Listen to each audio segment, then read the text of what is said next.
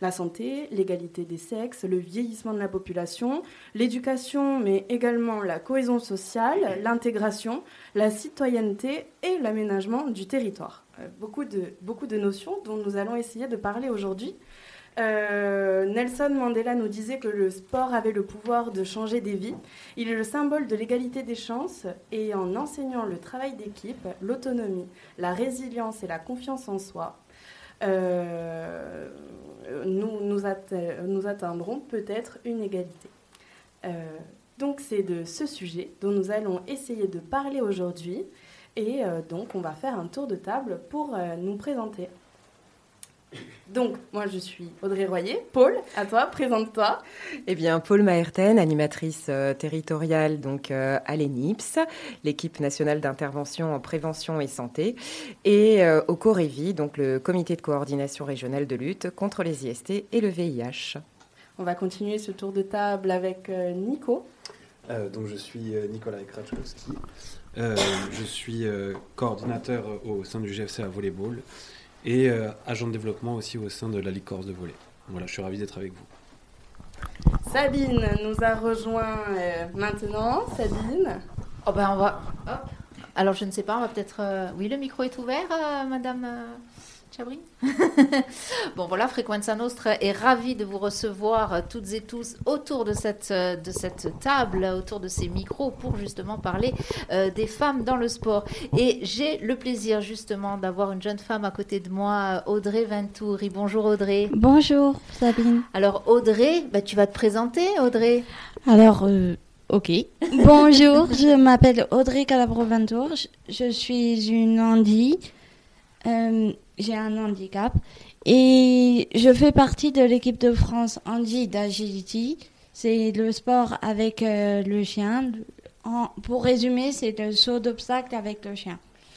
Et je, peux juste me permettre une chose. Euh, Allez-y. Tu n'es pas une Andy, tu es Audrey, tu es une personne, voilà, qui est une sportive, qui est une sportive de haut niveau, puisque avec ta, coach, t'as emmené à des championnats des championnats du monde en Italie. Voilà, dans la catégorie effectivement handi, mais en agility. Voilà, c'est ce qu'on appelle l'handisport. Merci. C'est pas de l'handisport, mais c'est un peu ça. C'est une catégorie, on va dire. on reviendra là-dessus tout à l'heure. Allez, on continue le tour de table. Bonjour, Madame Gardella Sandra. Je suis élue au comité directeur de la Licorce de football et entre autres euh, membre de, la commission féminine auprès de la Licorce de football.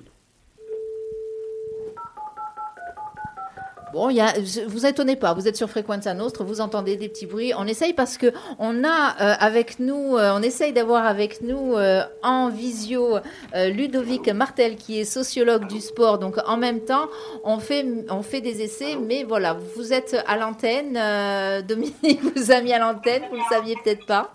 Alors du coup, il va y avoir un écho. Hein. On va continuer le, tour de table avant de revenir à Ludovic Martel. Allez, je vous laisse vous présenter. Bonjour, donc euh, Yves Camuset, directeur technique euh, régional de la Ligue Corse de Judo et euh, aussi entraîneur du pôle espoir Judo Corse. Merci. Bonjour, moi je m'appelle Anne Lugiani et je suis présidente de la Ligue Corse de basketball. Ça fait donc du beau monde. Est-ce qu'on a, est-ce qu'on a Monsieur Martel en ligne là? Est-ce que vous nous entendez? Surtout, est-ce que vous pouvez répondre? Oui, nous, nous vous entendons. Oui. Est-ce que vous nous entendez, Ludovic? Oui, très bien, mais j'entends.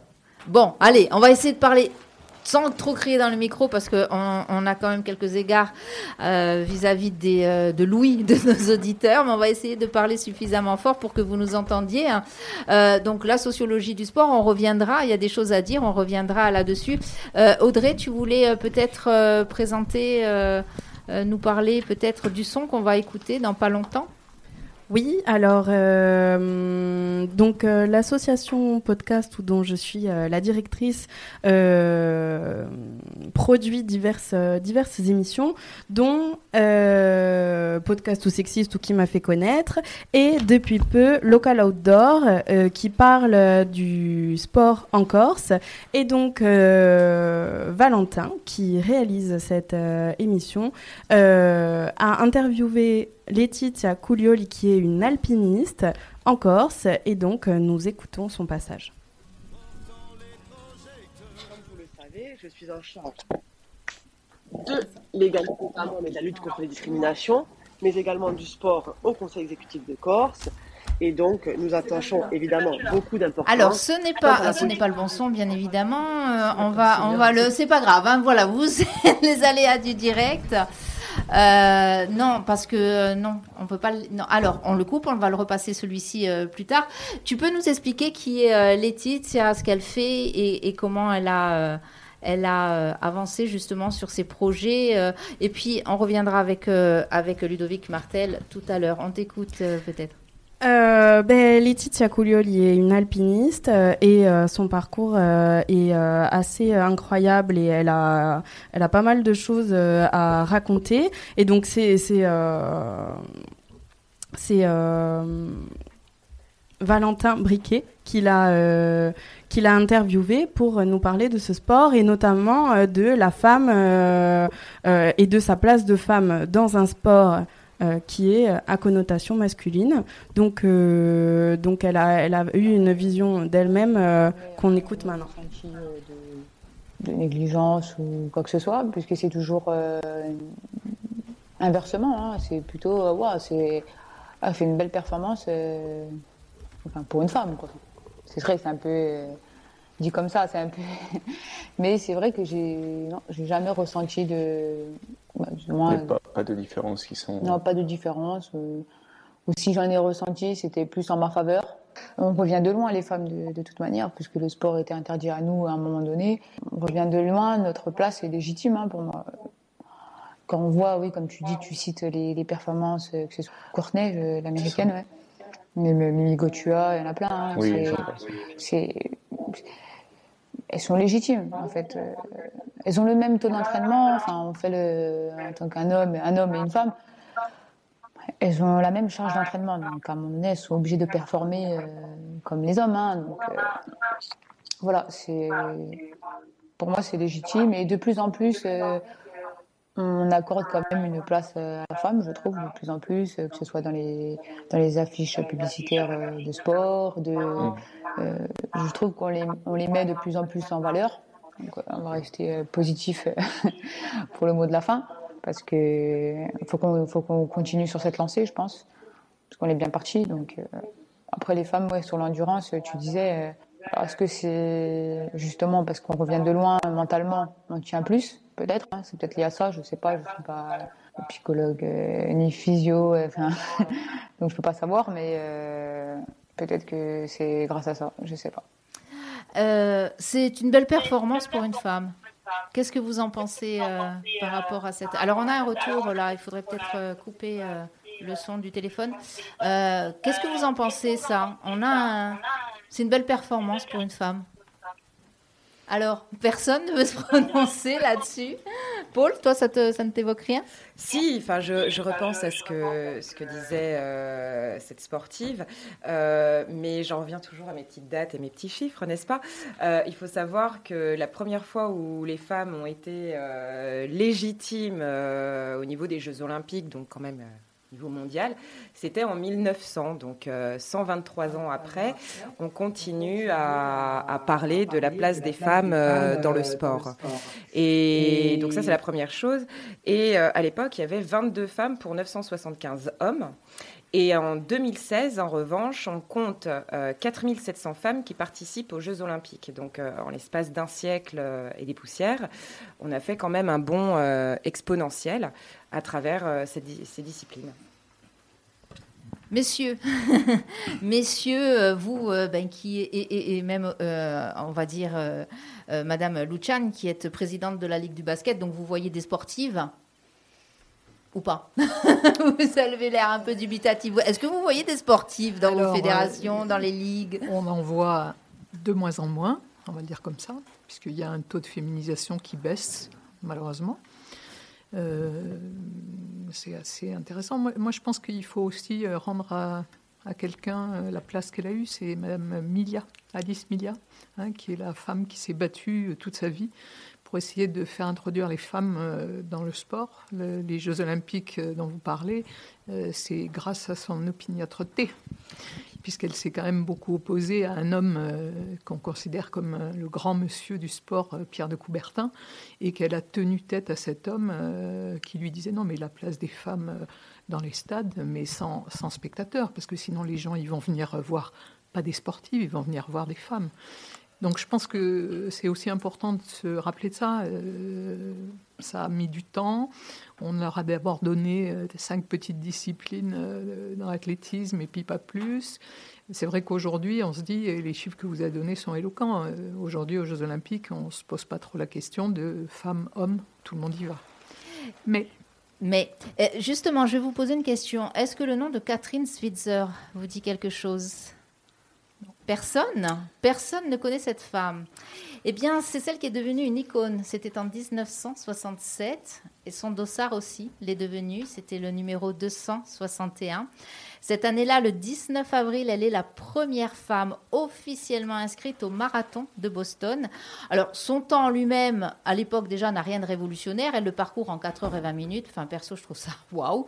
Mais bon, euh, c'était une heure de plus que Bobby Gibb, qui était la véritable première femme à s'être attaquée à ce marathon. C'était en 66, mais elle, sans dossard. Donc, notre amie euh, Catherine Switzer euh, convainc son entraîneur et s'inscrit sous ses initiales. Elle prend le départ avec donc le numéro 261. Euh, et un journaliste qui était posté euh, sur ses camions de presse, vous savez, ils s'entassaient à l'époque sur des camions de presse, euh, hurle justement qu'une femme est en train de courir ce marathon. Furieux, Jock Sample, l'organisateur du marathon de Boston, s'élance après elle et lui lance Dégage de ma course et rends-moi ses numéros. Il tente de lui arracher son dossard, elle résiste. Son petit ami qui court à ses côtés repousse l'énergumène d'un brusque coup d'épaule. La scène est immortalisée par un photo du Boston Traveler. C'est cette femme que nous avons mis, enfin que euh, euh, Audrey pardon, et Paul ont mis sur ces affiches pour annoncer cette table ronde aujourd'hui, où on voit effectivement euh, cette femme qui se fait bousculer parce qu'elle participe, parce qu'elle a osé s'inscrire à, un marathon. elle a 20 ans à l'époque. Elle franchit la ligne d'arrivée les pieds en sang, mais elle l'a franchie. Seulement, voilà, elle est disqualifiée et radiée de la Fédération américaine d'athlétisme. J'ai compris, dit-elle en passant la ligne d'arrivée, que ce serait le combat de ma vie. Euh, elle est devenue journaliste, elle est femme d'affaires, elle est militante euh, et elle milite depuis pour l'égalité des sexes et la reconnaissance des femmes dans la course à pied. Depuis, elle a créé un circuit international féminin sous l'égide d'un groupe de cosmétiques. Elle a organisé 400 courses de femmes dans 27 pays et elle a notamment publié Marathon Woman et elle a plus de 40 marathons à son actif. Aujourd'hui, elle a plus de 70 ans et 50 ans après, elle a recouru euh, ce marathon-là et elle, l'a dit là, à ce moment-là avec grand bonheur. Quand elle a couru le premier, la première fois en 1967, elle était l'unique femme. Quand elle a recouru 50 ans après, elle était entourée de 13 500 autres femmes. Alors justement, j'ai envie de vous poser la question à vous qui êtes autour de cette femme. Est-ce que ce combat qu'elle mène, elle a réussi d'après vous? Alors quand, euh, quand j'entends Anne dire que on a l'impression que la féminisation au niveau euh, du sport, euh, en tout cas du basket, bah, diminue. On peut se poser la question si ce combat est, mené. au niveau du football, hein, peut-être que Sandra Gardel peut nous dire quelque chose? Écoutez-nous, au niveau du football, c'est vrai qu'on avance, on avance doucement mais on avance bien. On a quand même, on est une petite ligue avec 10 000 euh, licenciés où on a à peu près euh, plus de 400 licenciés joueuses, une centaine de femmes dirigeantes euh, dans les clubs. J'ai fait un petit, un petit topo, on a quand même 8 femmes arbitres, alors qu'il n'y a pas si longtemps que ça, on n'en avait qu'une. On a des, des, femmes qui sont membres du comité directeur, on est trois à représenter les hautes instances de la Ligue. Et euh, on a aussi des, ce qu'on appelle les nouvelles licences, les licences volontaires. C'est des personnes qui, euh, euh, du volontariat, des, un peu plus que le bénévole. Donc là, ça commence à arriver aussi chez les femmes. Et on a quand même 15 dames qui sont membres des commissions et, et qui font tourner un petit peu le football. Moi, je trouve que on avance peut-être doucement, mais on avance bien. C'est ça qui est important. Alors on reviendra peut-être sur les différents sports et la place des femmes dans les différents sports. Euh, Audrey, euh, tu voulais euh, justement, tu as eu Lauda Guidicel, qui est conseillère exécutive de la jeunesse et des sports à la collectivité de Corse. Hein. Tu as pu échanger un peu avec elle. Je crois qu'elle t'a envoyé, tu lui as posé quelques questions. Je lui ai posé quelques questions et notamment la première question qui est la place de l'égalité euh, dans le sport et notamment euh, dans la politique publique. Donc elle, nous a envoyé euh, un audio. Donc comme vous le savez, je suis en charge de l'égalité femmes et de la lutte contre les discriminations, mais également du sport au Conseil exécutif de Corse. Et donc nous attachons évidemment beaucoup d'importance tant à la politique publique en faveur de l'égalité femmes-hommes que la politique publique en faveur du sport. Donc, pour agir en faveur de cette égalité, euh, nous encourageons les événements qui visent à faire la promotion de la pratique sportive féminine. Évidemment, pour ce faire, nous nous appuyons sur notre règlement des aides euh, qui euh, va permettre de donner une, une notation bonifiée aux événements qui ont trait au développement de la pratique sportive féminine. Évidemment, il n'y a pas que l'aspect événementiel. Nous encourageons évidemment le tissu associatif euh, sportif à développer le sport féminin, à développer les événements de sport féminin, car pour nous, c'était bien évidemment une évidence, l'égalité passe automatiquement par la visibilité du sport au féminin. Euh, à titre d'exemple, je peux peut-être vous citer euh, quelques événements que nous avons soutenus et qui mettent en avant justement cette pratique sportive féminine. Nous avons soutenu donc le troisième Open international féminin de tennis de Calvi, le championnat de France UNSS de handball élite cadette, le tournoi féminin de roller derby, euh, la finale de la Coupe d'Europe des Nations de tennis U12 féminine et également le challenge Maria Perret de pratique du tir à l'arc féminin. Nous soutenons également des clubs euh, sportifs comme l'équipe féminine qui évolue au niveau national en rugby, les Ponettes, et euh, que euh, je félicite pour son parcours assez incroyable et prometteur. Et évidemment, pour justement promouvoir, je dirais, une pratique sportive basée sur l'égalité femmes-hommes et tendant justement à vouloir développer cette égalité et cette pratique, nous sommes en contact permanent avec l'ensemble des actrices et des acteurs du sport euh, et nous les accompagnons dans leurs différents projets. La visibilité, alors des, des, femmes dans le sport, mais la visibilité peut-être du sport euh, tout court. On peut peut-être faire euh, juste une petite parenthèse avec, ben avec vous, avec, par rapport au volet, par rapport au judo. la visibilité, qu'est-ce que, est-ce qu'elle est suffisamment, vous estimez qu'elle est suffisamment mise en avant justement? Est-ce que vos, vos, sports sont suffisamment mis en avant? Alors pour ma part, pour le, pour le volleyball, euh, on parle toujours bien sûr de la visibilité euh, globale. Euh, nous, on a une équipe professionnelle sur l'île qui est le GFC à volley, et donc on, a la chance d'avoir cette belle visibilité-là. Et, et, donc, c'est vrai que c'est essentiellement masculin parce que culturellement, l'équipe qui a été fondée au départ est partie d'une équipe masculine et le volet féminin été moins développé, on va dire. Euh, et, c'est vrai qu'aujourd'hui, euh, on voit que nous, on a, comparativement avec ce que vous avez pu dire tout à l'heure pour le basket, nous, on a un boom féminin. C'est-à-dire qu'aujourd'hui, on a quasiment l'égalité parfaite. On est à 49-51, il me semble. Euh, et donc, c'est vrai que, bon, culturellement, le volet, ça, a toujours été un sport féminin et masculin, les deux ensemble. Mais de plus en plus, euh, on voit, les, filles arriver et on a de plus en plus de jeunes. Alors je ne sais pas si c'est une mode par rapport à... Il y a eu euh, des mangas, des choses comme ça qui ont été recréées. C'est très suivi et ça, a plu.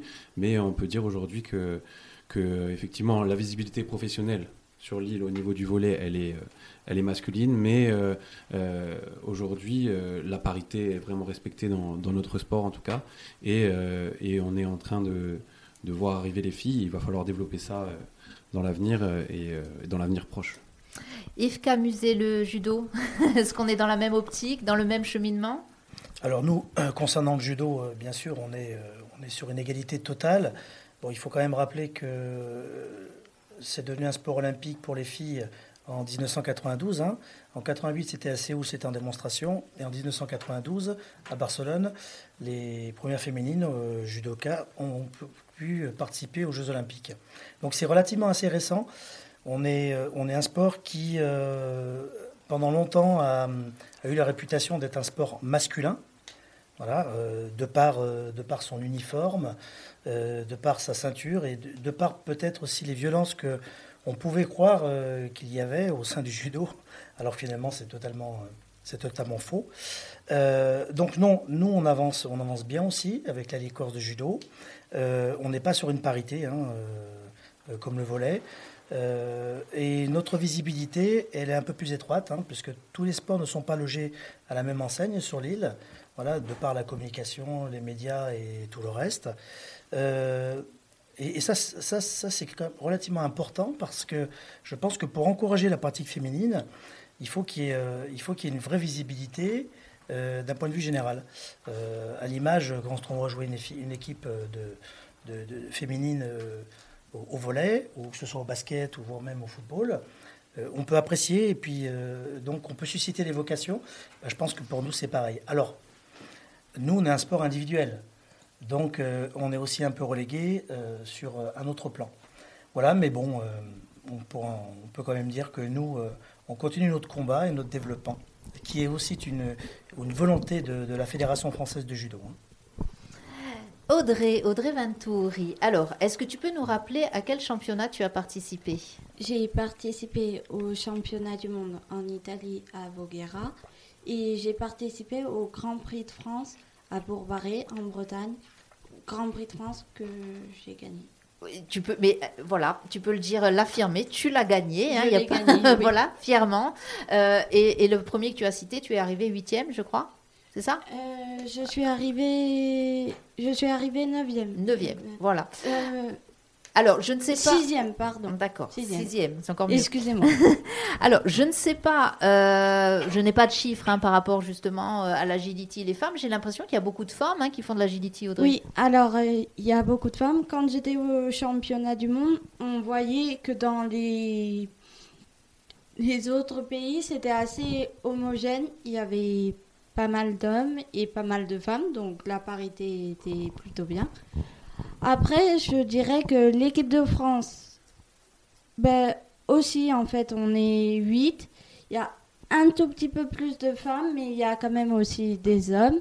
Mais par contre, je vous tenais juste à dire que en Corse, parce qu'il y a la partie, on dira, équipe de France qui est plus sur le continent et tout ça, et il y a la partie entraînement qui se fait en Corse. En Corse, en revanche, il y a très très peu d'hommes, voire quasiment pas. On n'est que des femmes. Alors je le rappelle, hein, l'agility, c'est ce sport où qu'on fait avec son chien. C'est un parcours d'obstacles et on emmène son chien euh, sur les obstacles.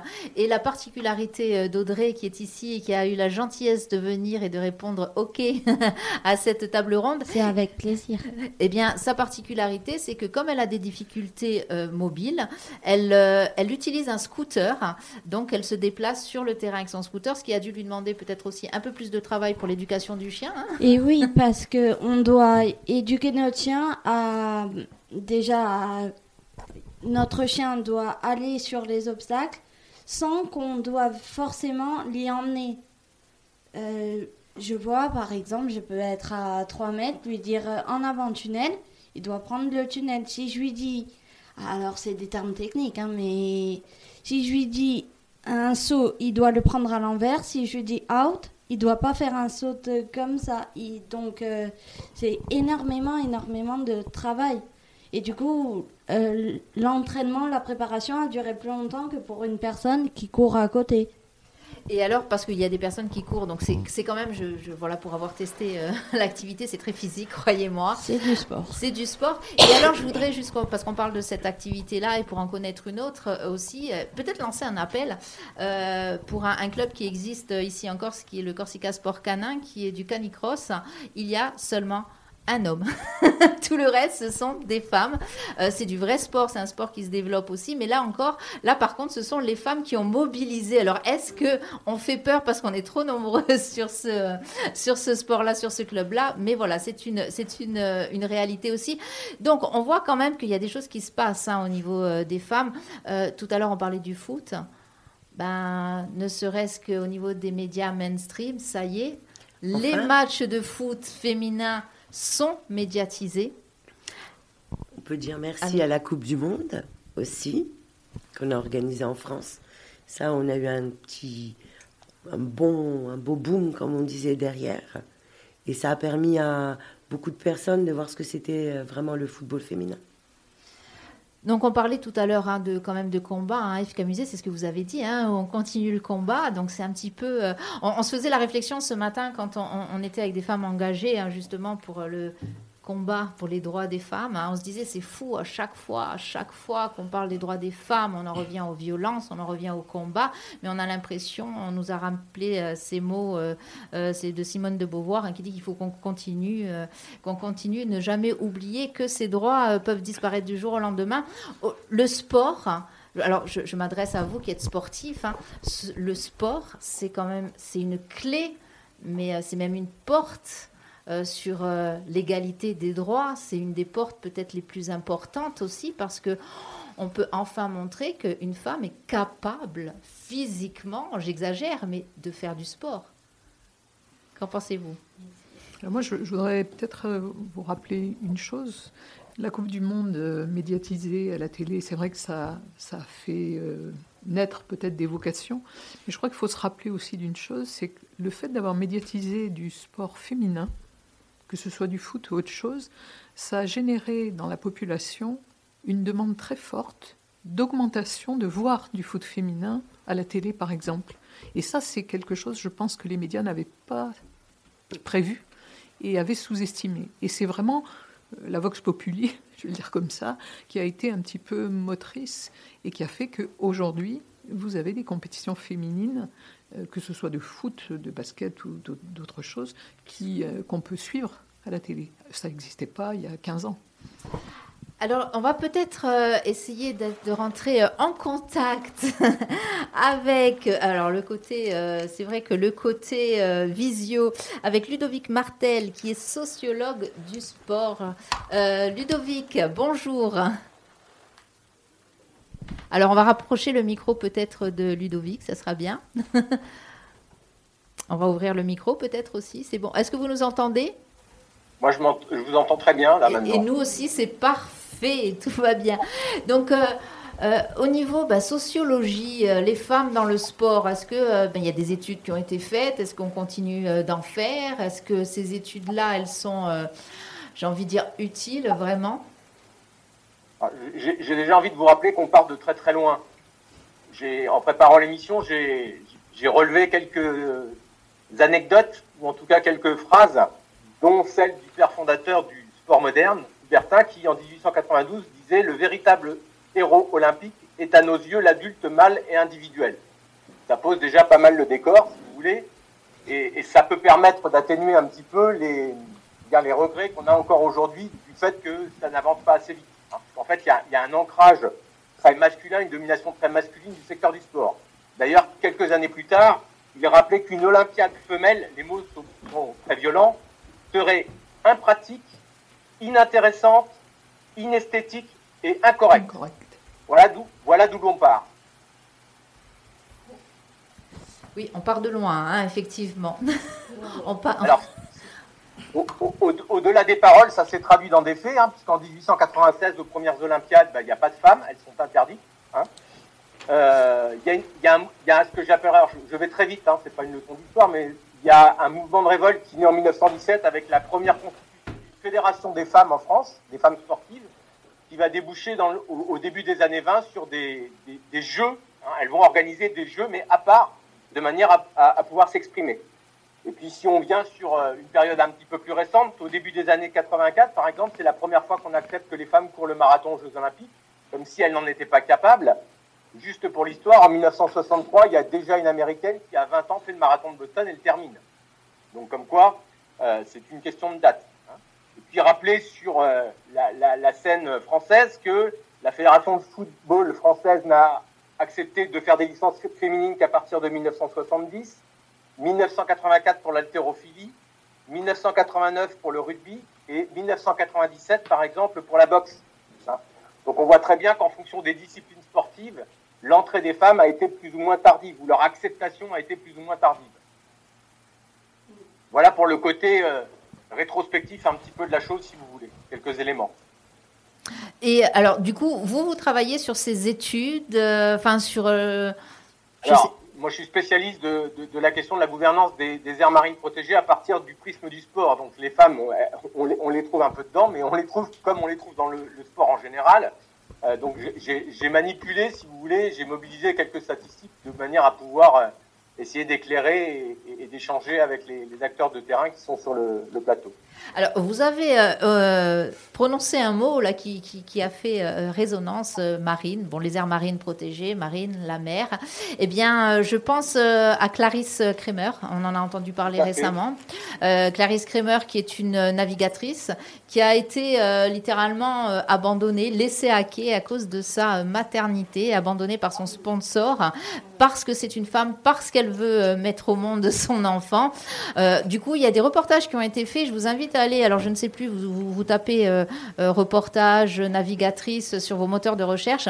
Il y a un reportage qui a été fait d'ailleurs euh, qui est très intéressant sur des témoignages de ces navigatrices qui, à un moment donné, doivent choisir entre leur vie de navigatrice et leur vie de femme, de leur vie de mère. Donc on se dit à un moment donné, quand est-ce qu'on va devoir arrêter ou quand est-ce qu'on va pouvoir arrêter de choisir? Messieurs, et je, m'adresse à ces messieurs et merci vraiment d'avoir répondu présent euh, euh, à cette table ronde parce qu'on a vraiment, euh, vraiment besoin de vous et, de la vision que vous pouvez avoir sur la chose. Est-ce que vous, par exemple, quand vous recrutez, quand vous avez des femmes, est-ce que vous pensez à ça en vous disant, bon, parce que ça peut être, je ne sais pas, une problématique. ben, on va peut-être pas pouvoir la qualifier, on va peut-être pas pouvoir la sélectionner parce qu'à un moment donné, elle va vouloir porter son enfant, elle pourra plus, eh bien, être entraînée comme d'autres sportives. Est-ce qu'on se pose ces questions quand même? Sans langue de bois. Alors, bon, là, là, il y, a deux choses hein, sur, ce que j'entends sur euh, la navigatrice. C'est qu'il y a des contrats, il y a des contrats qui sont établis, et euh, je pense que ce soit homme ou femme, euh, à partir du moment où vous êtes dans l'incapacité de pouvoir participer à une course, ça engendre des frais, et on vit dans un monde de business. Donc, moi, je vois plus les choses de ce côté-là. Maintenant, s'il y a eu des indélicatesses et s'il y a eu d'autres choses, ça, j'ai pas suivi le reportage, il faudrait explorer tout ça. En ce qui concerne euh, les féminines euh, au sein du judo, et je pense qu'au niveau d'autres sports aussi, à compter du moment où elles ont décidé d'avoir un enfant, c'est que, en règle générale, elles mettent entre parenthèses leur carrière. Mais ça peut être que ponctuel. Vous avez le cas de Clarisse Abenienou, d'accord, pour ne pas la citer, hein, qui est championne olympique. Elle, elle vient de faire un bébé, et ça y est, elle a repris la compétition. Et elle va faire les Jeux en 2024, et elle va peut-être certainement même les gagner. Donc tout ça, c'est pas un frein. Par contre, effectivement, euh, les femmes sont obligées de vivre, euh, de vivre avec ça au fur et à mesure qu'elles avancent. Ensuite, il n'y a pas de frein pour la pratique féminine, même si finalement euh, elles sont un peu différentes des hommes. Mais en tout cas, tout est adaptable. C'est-à-dire que nous, au judo, on rencontre aucun frein, aucun problème. Et je pense que dans tous les sports, maintenant, c'est euh, à peu près pareil. Tout à l'heure, j'entendais M. Martel, euh, je pense, hein, et en tout cas, je l'imagine, mais euh, c'est peut-être pas une certitude. Je vois M. Martel qui, qui fait non. Et ce, que, ce, que, je peux, ce, que, je comprends pas, par contre, ce que je comprends pas. Voilà, donc voilà un petit peu mon, ma manière de voir les choses. Ludovic Martel, vous voulez réagir peut-être? Ben, en, fait, tout, dépend de, la façon dont les fédérations se positionnent. Hein. Si on revient à la navigation, par exemple, vous avez la, médaille d'argent des, Jeux Olympiques en planche à voile aux, dernières Olympiques, qui a, mis un terme à sa enfin, qui a mis entre parenthèses sa carrière pour avoir un enfant et qui est revenu. Donc c'est vraiment des histoires d'humains, c'est-à-dire qu'à un moment donné, dans certaines fédérations, effectivement, on joue complètement le jeu et ça pose pas de problème. Ça fait partie de la réalité, ça fait partie des choses qui sont naturelles pour d'autres fédérations, c'est des, choses qui ne fonctionnent pas. Je, rappelle qu'il y a 3 ou 4 ans, il y a un club professionnel de handball féminin qui s'est fait épingler parce qu'à l'insu de, leur plein gré, si, j'ose m'exprimer ainsi, euh, ils avaient fait passer des tests au moment de, faire signer les contrats aux joueuses professionnelles. Ils avaient fait passer des tests pour savoir si les joueuses n'étaient pas enceintes. Voilà, donc globalement, de mon point de vue, même si on est dans l'économie du sport, c'est quand même relativement problématique. Alors effectivement, l'économie du sport, c'est une réalité. L'économie, malheureusement, hein, l'économie du sport est une réalité. Est-ce que cette économie du sport-là, elle ne doit pas voilà, je pense à un sponsor quand il va faire signer son contrat, avant de le faire signer, effectivement, prendre certaines euh, certaines choses en compte. Euh, une femme, elle porte un enfant. Si elle a envie de porter un enfant, euh, elle va enfanter. Malheureusement, les hommes n'enfantent pas. on, aura beau tourner en rond. Pour l'instant, ça, n'existe pas. Anne Chan, je vous voyais hocher la tête. non, moi, je voulais simplement euh, vous rappeler qu'il y a une réalité biologique. pour les femmes. Et donc effectivement, une femme qui veut porter un enfant et accoucher, elle a six mois forcément de off, je l'appelais comme ça. et après, comme le dit Ludovic, effectivement, selon les fédérations, il y a un positionnement. Moi, je voudrais vous citer deux cas. Euh, dans l'équipe de France féminine de basket, il y a deux jeunes femmes qui euh, ont mis au monde un enfant il y a moins de deux ans. Elles sont toutes les deux sélectionnables pour les championnats du monde qui vont avoir lieu, c'était l'été prochain en Australie. Elles y sont toutes les deux. Et euh, il y a eu un reportage sur l'une des deux qui a été une joueuse de très haut niveau qui est partie jouer à l'étranger. On la voyait à la mi-temps aller euh, allaiter son enfant et, revenir jouer, y compris dans son club euh, professionnel.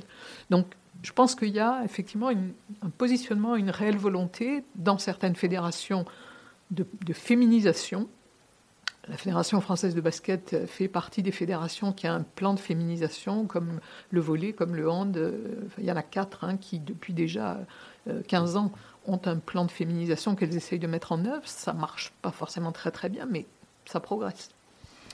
Euh, je voudrais juste encore rebondir. Moi, je ne veux pas défendre les, fédérations, mais là, il faut bien comprendre une chose, c'est qu'on parle de performance. D'accord? Et, souvent, si on est dans un sport d'équipe, on ne peut pas physiologiquement avoir un enfant et on ne peut pas être blessé et s'entraîner et faire une compétition et à l'identique. Par contre, ce qui ne serait pas bien, c'est que si quelqu'un, justement, une, femme, euh, accouche, à l'issue de son accouchement, lui disant, voilà, tu as accouché, tu as fait un enfant, maintenant c'est fini, tu n'es plus en contrat, on ne te reprend plus. Donc non, je crois qu'il y a vraiment la parenthèse au moment euh, qu'il faut, mettre, effectivement, parce que physiologiquement, euh, c'est pas possible. Euh, et, après, on peut réintégrer, euh, les choses normalement. Et, du coup, je ne suis pas forcément choqué sur cette équipe pro. Par contre, je suis vraiment choqué et j'ai mes cheveux que j'ai pu sur la tête qui s'irissent quand je vois qu'il y a encore des femmes qui euh, ont des salaires inférieurs à situation équivalente que des hommes. Ça, ça me rend chèvre. Et nous donc. Et nous donc. Euh, Paul, tu voulais réagir? Non, j'avais une petite question euh, pour vous.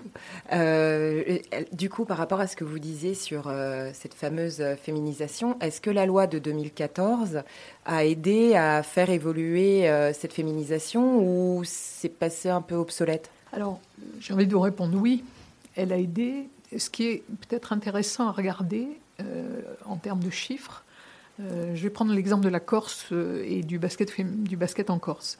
Quand vous regardez le nombre de licenciés qu'il y a en Corse, vous avez en gros deux tiers d'hommes, un tiers de femmes. Toutes licences confondues. Quand vous vous intéressez aux dirigeants, le rapport s'inverse. Il y a deux tiers de femmes et un tiers d'hommes. Donc il y a plus d'acteurs euh, peut-être qui ont envie de pratiquer, et les femmes sont un peu, j'ai envie de dire comme souvent, à la manette. Euh, c'est elles qui vont faire le boulot, c'est elles qui vont assurer la matériel, c'est elles qui vont euh, diriger.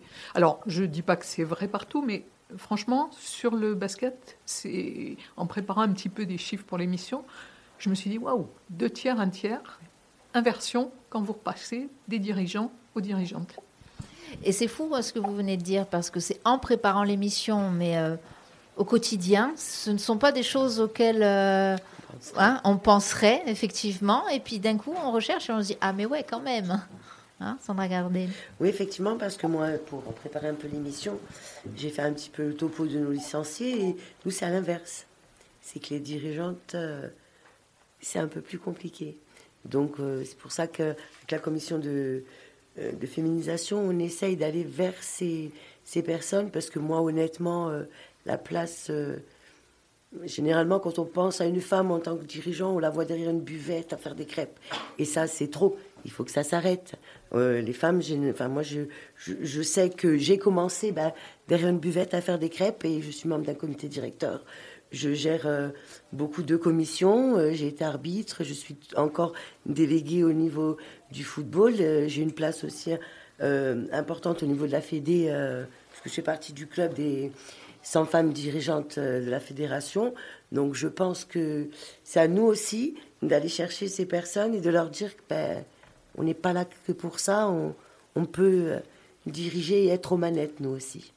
Je ne peux que vous dire que vous prêchez une convaincue. Justement, à ce sujet, euh, moi aussi j'ai fait des recherches statistiques euh, sur euh, la répartition de l'emploi dans l'ESS, donc l'économie sociale et solidaire, qui compte les fédérations et les associations. Donc j'ai euh, toute une liste où au début on commence avec action sociale. Bon, qui n'a pas de rapport a priori avec euh, le sport, mais qui compte 81% de femmes contre même pas 20% d'hommes. Santé humaine, on est encore à majorité féminine. Enseignement, majorité féminine.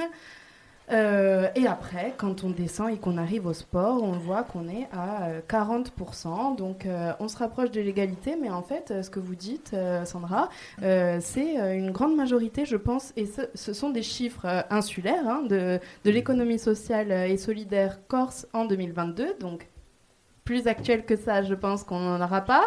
Euh, il y a euh, seulement 40% euh, de femmes qui sont investies dans des associations ou des fédérations sportives et loisirs. Et donc après, là encore, il y a d'autres répartitions que l'on peut faire. Et donc c'est à vous qu'on vous pose la question. Le, taux de, de directrice, le taux de, de présidente de fédération, de ligue de sport, contre le taux de, par exemple, femmes qui font des crêpes. Oui. Ça va rester, hein, le Voilà, coup des crêpes. Oui, oui, non, mais c'est- choc. C'est pour dire qu'effectivement, mais bon, de, de femmes euh, présidentes de fédération, on n'en a pas beaucoup. De district, on en a deux en France. On a, pour la Corse, deux femmes qui sont présidentes d'un club de d'une association de football. On dit club, mais c'est une association sportive. Et, et, et on a une centaine de dirigeantes au niveau de nos 129 clubs. Mais ça, c'est vrai que c'est un travail qu'on fait énormément au niveau de la licorce de football. C'est euh, d'aller vers ces femmes, d'identifier ces femmes qui seraient euh, capables de- d'amener quelque chose et de s'investir autrement. Ce travail, il est fait au niveau, par exemple, du volet, euh, au niveau, juste comme ça par hasard? Alors, euh, nous, c'est en- c'est vraiment en évolution. Alors, c'est comme dans tous les sports. hein. Euh, On parlait d'histoire tout à l'heure, et c'est vrai que euh, les hommes sont quand même euh, en majorité à la direction. Mais nous, là, c'est. En plus, c'est tout nouveau. À la direction de la licorce de volley, c'est une femme, une présidente. Donc, c'est ça n'est jamais arrivé, c'est la première fois, donc euh, voilà, il faut il faut le dire. Et euh, de plus en plus, de plus en plus, euh, au sein des bureaux, donc on a toujours un président, un, secrétaire général et, un trésorier. Et de plus en plus, on voit des femmes prendre ces postes-là, donc trésorière, secrétaire général, et de plus en plus s'approcher de direction euh, de, de clubs ou d'associations sportives. Et donc et donc, euh, c'est vrai que nous, on est, euh, sur ce côté-là, on est en évolution et euh, on espère que le fait que, que nous ayons maintenant une présidente, euh, ça va aussi euh, peut-être donner des idées et donner envie euh, à des femmes de s'investir un peu plus à, à la direction euh, des associations sportives et notamment dans le volet. Vous avez, vous avez une obligation de la loi qui arrive. Déjà, déjà. alors, je- on, on- on va donner la parole à, à Ludovic Martel, mais juste avant, Audrey Ventour, et tu avais, euh, tu voulais réagir. Oui, je voulais réagir parce que je crois qu'en fait, le fond, la, enfin, pas le fond, la, excusez-moi, c'est avec mes mots. La racine du problème, en fait, c'est culturel, en fait. Parce que depuis des années et des années, on a toujours, euh, même à l'époque des rois et des reines, le roi, il était là sur euh, le trône et tout. La femme, elle était à côté. Et Ce que tu veux dire, c'est qu'effectivement, c'est une société culturel. Et c'est et faire euh, changer les mentalités, c'est très très très très très très long. Mais pour l'instant, je dois avouer qu'on se débrouille pas mal. j'aime bien ça, j'aime bien le positivisme d'Audrey. Je voudrais juste rebondir sur ce que tu dis. Effectivement, tu as complètement raison, c'est culturel. Mais, Merci. Mais il y, a aussi, euh, il y a aussi un autre frein, c'est que euh, je pense que les hommes sont, euh, sont, sont pas si modernes que ça à l'heure actuelle. Et c'est beaucoup encore les femmes qui, qui s'occupent. ça me dérange de dire les femmes parce que je trouve que c'est péjoratif. Euh, non, ce n'est pas péjoratif d'être une femme. Non, non, non, non, non, ce mot-là, ce mot-là, euh, ben voilà, s'occuper du foyer, des enfants et tout le reste. Donc du coup, elles ont moins de temps, elles ont moins de temps et c'est moins propice à pouvoir justement avoir des postes un peu plus clés sur euh, des directions, sur des présidences, voire même autre chose. Par contre, je pense qu'elles ont certainement beaucoup plus de qualité que, que de nombreux hommes. Ça, moi, je peux vous le, je peux vous le garantir. Ludovic Martel, euh, vous vouliez euh, réagir Alors, on ne vous entend plus. Est-ce qu'on a ouvert le micro euh, Non, mais le micro de l'ordinateur, peut-être, Audrey, il est ouvert m'entendez Parfaitement. Donc, j'ai quelques données nationales et locales que j'ai travaillées, si ça vous intéresse, sur, la question. on, a bien entendu, on a vu des exemples hein, sur, les, sur, les différentes ligues avec des, des situations qui sont différentes. Euh, mais en fait, c'est dans les interstices, je pense qu'il y a les, les, solutions pour que les choses évoluent. Alors, il y a des projets sur le terrain, ça avance, effectivement, on peut, on peut que le constater, s'en réjouir. Mais quand on regarde de plus près, en fait, on s'aperçoit que la problématique, elle, reste très posée. Si je prends au niveau national, par exemple, sur les 131 fédérations sportives, vous en avez 19 qui sont dotées de présidentes. Donc vous faites le rapport, ça fait quand même peu de présidentes de fédérations sportives. Et quand on regarde ces fédérations-là, alors j'aime pas parler comme ça, hein, mais ce sont des petites, entre guillemets, fédérations. Ce pas des grandes fédérations dans lesquelles il y a beaucoup de licenciés qui sont très visibles médiatiquement. Voilà. C'est un peu la même chose qu'avec les élus politiques. Hein. Il, y a beaucoup, il y a de plus en plus de femmes qui sont maires, mais elles sont malheureusement dans la grande majorité maires de tout petits villages, de toutes petites communes. Voilà. Ben ça, on le rejoue dans le sport de cette manière-là. On a eu Anne Hidalgo quand même. Enfin, les Parisiens ont eu Anne Hidalgo quand même. Évidemment qu'il, évidemment qu'il y en a quelques-unes. Mais globalement, quand on prend la masse, effectivement, elles sont reléguées dans des petites communes. Alors au niveau, au, niveau de la Corse, j'ai trois chiffres. Euh, le premier, il correspond, et là c'est globalement sur l'investissement. Euh, en, 2019, la, collectivité de Corse avait organisé des scontries du sport avec des, rencontres territoriales. Et quand on analyse les gens qui se sont rendus à ces scontries et qu'on fait la séparation entre les hommes et les femmes, on a 20% de femmes et 80% d'hommes qui étaient présents. Et ensuite, quand je rentre dans le détail des, gens qui président, je, me suis arrêté au président, hein, des comités départementaux, des comités régionaux ou des ligues et des clubs, on a en tout 21,50% de femmes qui sont présidentes de ces instances-là. Et quand je monte et que je regarde juste le niveau régional, c'est-à-dire la présidence d'une ligue ou d'un comité territorial, on n'en a plus que 13,50%. C'est-à-dire qu'en fait, plus il y a du pouvoir ou plus il y a des zones de pouvoir et d'influence, c'est-à-dire des lieux sur lesquels on peut agir, moins il y a de femmes. Voilà, c'est un constat. Alors, on, va revenir peut-être sur ce constat, on va revenir sur euh, cette thématique euh, de cette table ronde qui est les femmes et le sport. On va partir, on va peut-être faire une petite pause musicale, hein. le temps de nous abreuver un petit peu d'eau, je précise. Et puis, euh, et puis, et puis, on se retrouve, on se retrouve avec nos invités, voilà, sur toujours sur le même thème. Là, ça, c'est les femmes et le sport. C'est parti pour la musique ce n'est pas une donnée naturelle. C'est le résultat d'une histoire. Il n'y a pas un destin biologique, psychologique. En particulier, c'est l'histoire de son enfance qui la détermine comme femme, qui crée en elle quelque chose qui n'est pas du tout une, donnée, une essence, qui crée en elle ce qu'on a appelé quelquefois l'éternel féminin, la féminité. La féminité. On m'a souvent dit qu'être mère ça donnerait un sens à ma vie. J'ai toujours pensé le contraire. Mais rares sont ceux de mon avis. Je n'ai ni l'instinct ni l'envie. On me répète que ça viendra Que mon destin sera accompli quand je tiendrai la vie dans mes bras. Je les vois déjà me crucifier. Tout ça me montrer du doigt. Pourquoi devrais-je me justifier? Au fond ça ne concerne que moi. Pour quelques aspects biologiques On nous divise dès la naissance. On me dit femme en toute logique Mais le suis-je vraiment en paraissance. À vrai dire, ça ne change rien de naître fille ou garçon. Mais la mère qui donnera le sein ne le fera pas de la même façon. Selon le sexe, c'est indéniable, y a des variables d'éducation. Les femmes sont aussi responsables de leurs propres conditions. C'est devenu inconscient. Et dans le fond, sachez bien que depuis la nuit des temps, on n'est pas femme, on le devient. Dans leur système patriarcal, j'étouffe, je me sens inférieur. Mon cœur est devenu cannibale car tout me Pour plaire à ces messieurs, mieux vaut être belle et souriante. Si je suis cher à leurs yeux, c'est qu'ils me voient comme de la viande. J'ai comme envie de les gifler quand les hommes deviennent des hyènes, quand les mêmes se mettent à me siffler. Comme si j'étais leur chienne, vois-tu mon cœur se pince, je ne serai jamais dans la norme. Hier on me voulait mince, maintenant ils me veulent des formes. Je suis réduit à mon sexe, mais j'ai la frousse de le crier.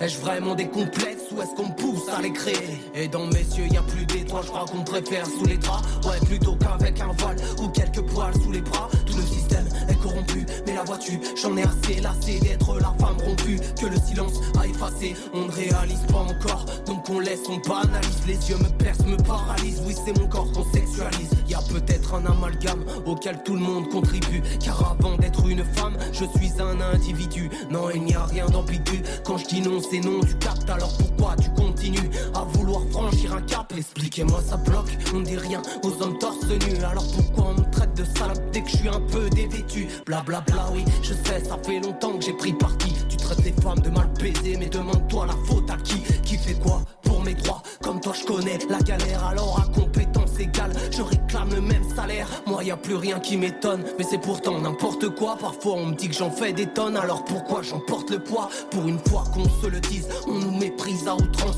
Les apparences se déguisent. Dis-moi, ressens-tu ma souffrance Je dis pas que les hommes sont tous les mêmes, il y a les bons et les moins pires, mais je crois que les plus cons sont ceux qui regardent sans rien dire. Balance ton poids, balance ton port, oui, ça fait faire de belles chansons. Ça fait même des disques d'or, mais ça ne change pas ce que les gens sont. Alors considère-moi vraiment, sinon qui changera mon destin? Je voulais qu'on me regarde autrement, je suis ni ta proie ni ton festin. À l'intérieur, j'ai trop de colère, je voudrais lui dire adieu bientôt. Pourquoi dans les bouquins scolaires, y a rien au sujet du clito? J'ai pris des coups dans la gueule, et je dis pas ça par pitié. Mais je te jure que je me sens seul depuis qu'il n'y a plus trop d'amitié. On m'a battu et rabaissé, crois-tu que je suis resté par amour? J'avais peur, j'étais blessé, et l'injustice court toujours. Quelques larmes sous mes fossiles, ma liberté n'est qu'une parcelle.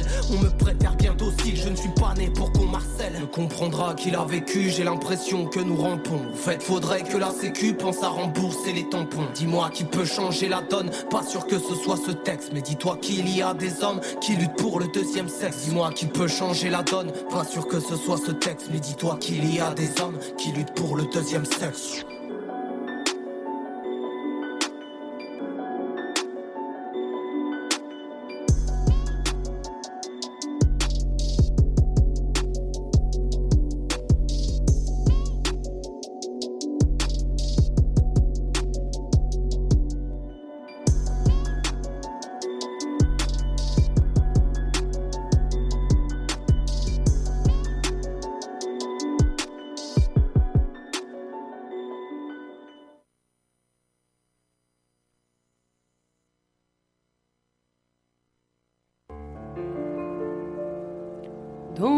Dans un corps vide entrer mon âme, tout à coup être une autre femme, et que Juliette nous rédine, en l'une ou l'autre s'enracine, et lire parmi les éminentes, celle qui me ferait frissonnante, parmi toutes celles qui surent s'ébattre, qui surent aimer, qui surent se battre, mes sœurs innées, mes Philippines, mes savantes et mes bécassines, Julie, Juliette ou bien Justine, toutes mes rimes féminines. Clara Zetkin, Anaïs Nin, ou Garbeau dans la Reine Christine. Sur le céleste carrousel, choisir entre ces demoiselles, Camille Claudel, Mamselle Chanel, ou l'enragée Louise Michel.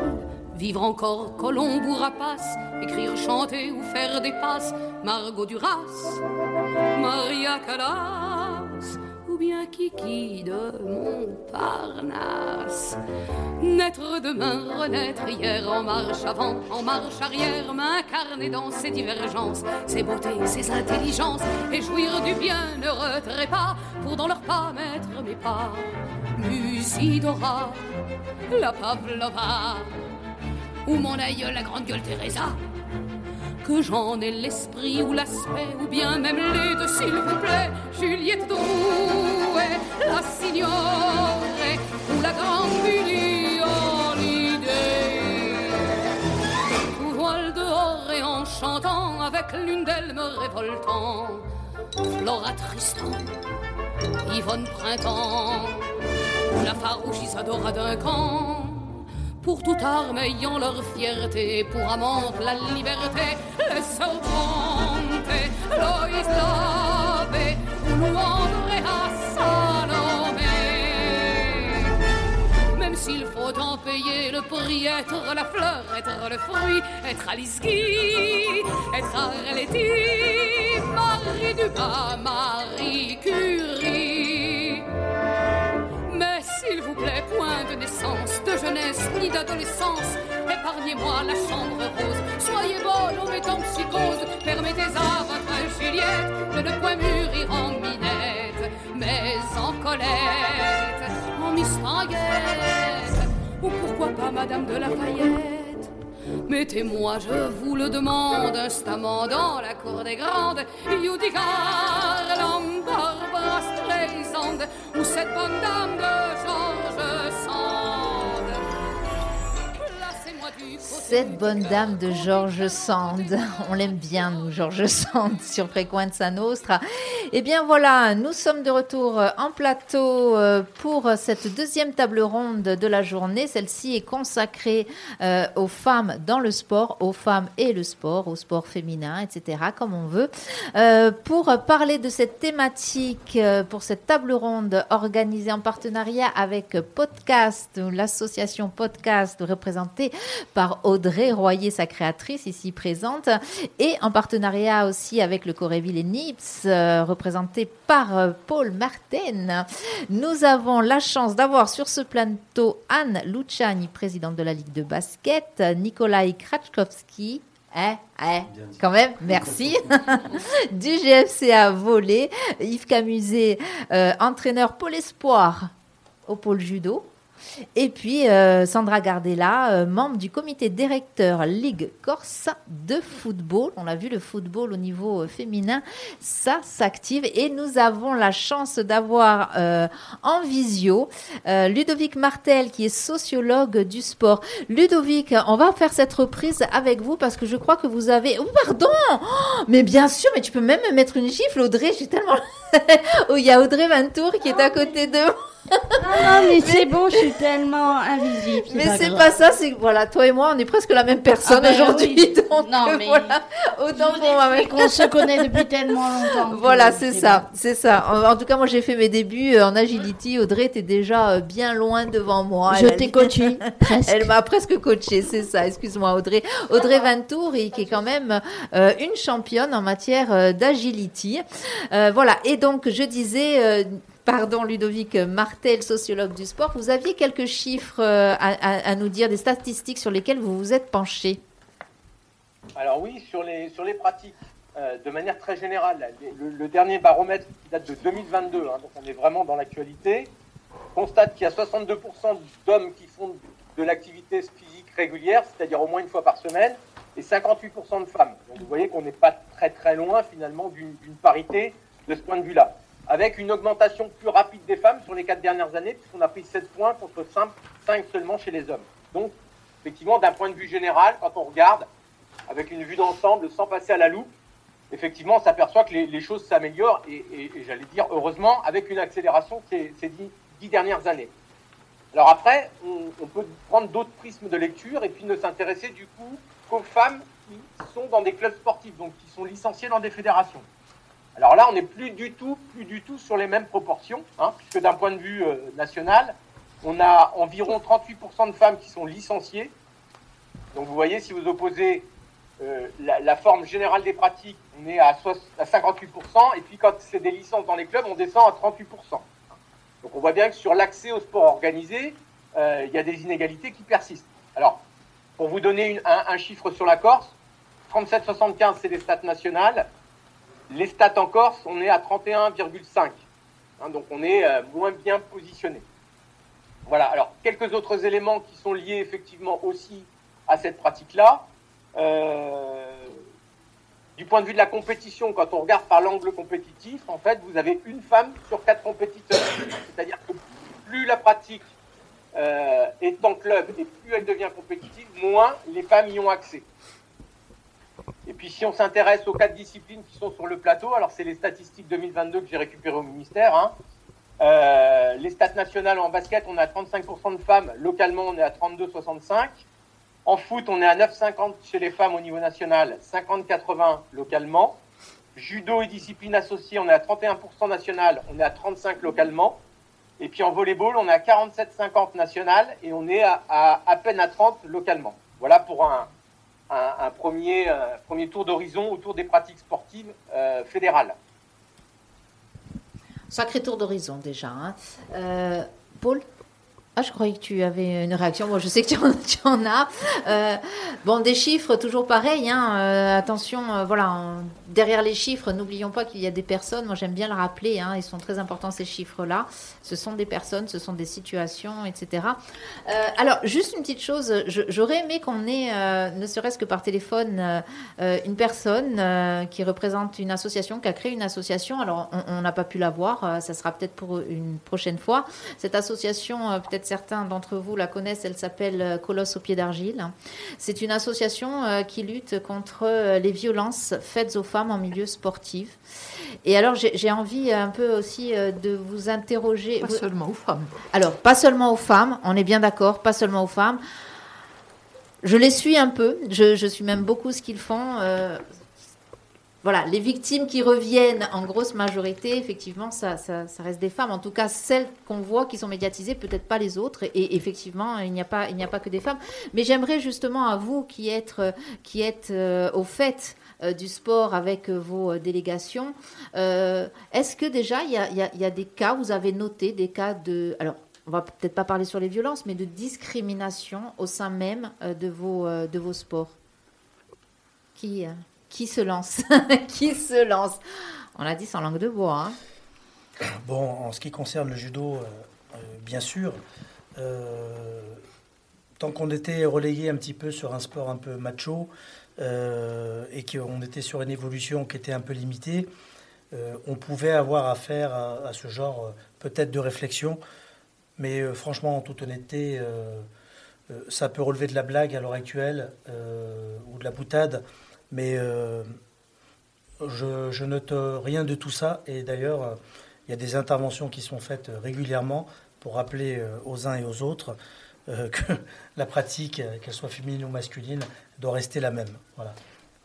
Excusez-moi, du coup, j'interviens, mais j'ai une question. vous parlez de quel type d'intervention? Des interventions sur, auprès des, éducateurs et des professeurs et des dirigeants euh, en, les impliquant et en leur expliquant euh, une certaine, leur donnant une certaine méthodologie euh, de comment aborder l'associatif et comment intervenir et ce qu'il faut faire et ce qu'il ne faut pas faire. Voilà. Je vous donne un exemple, par exemple, quelque chose de, classique, mais qui n'est pas, qui n'est pas autant. Aux États-Unis, les athlètes, lorsqu'ils vont dans les vestiaires, ils posent leur téléphone portable juste à l'entrée du vestiaire.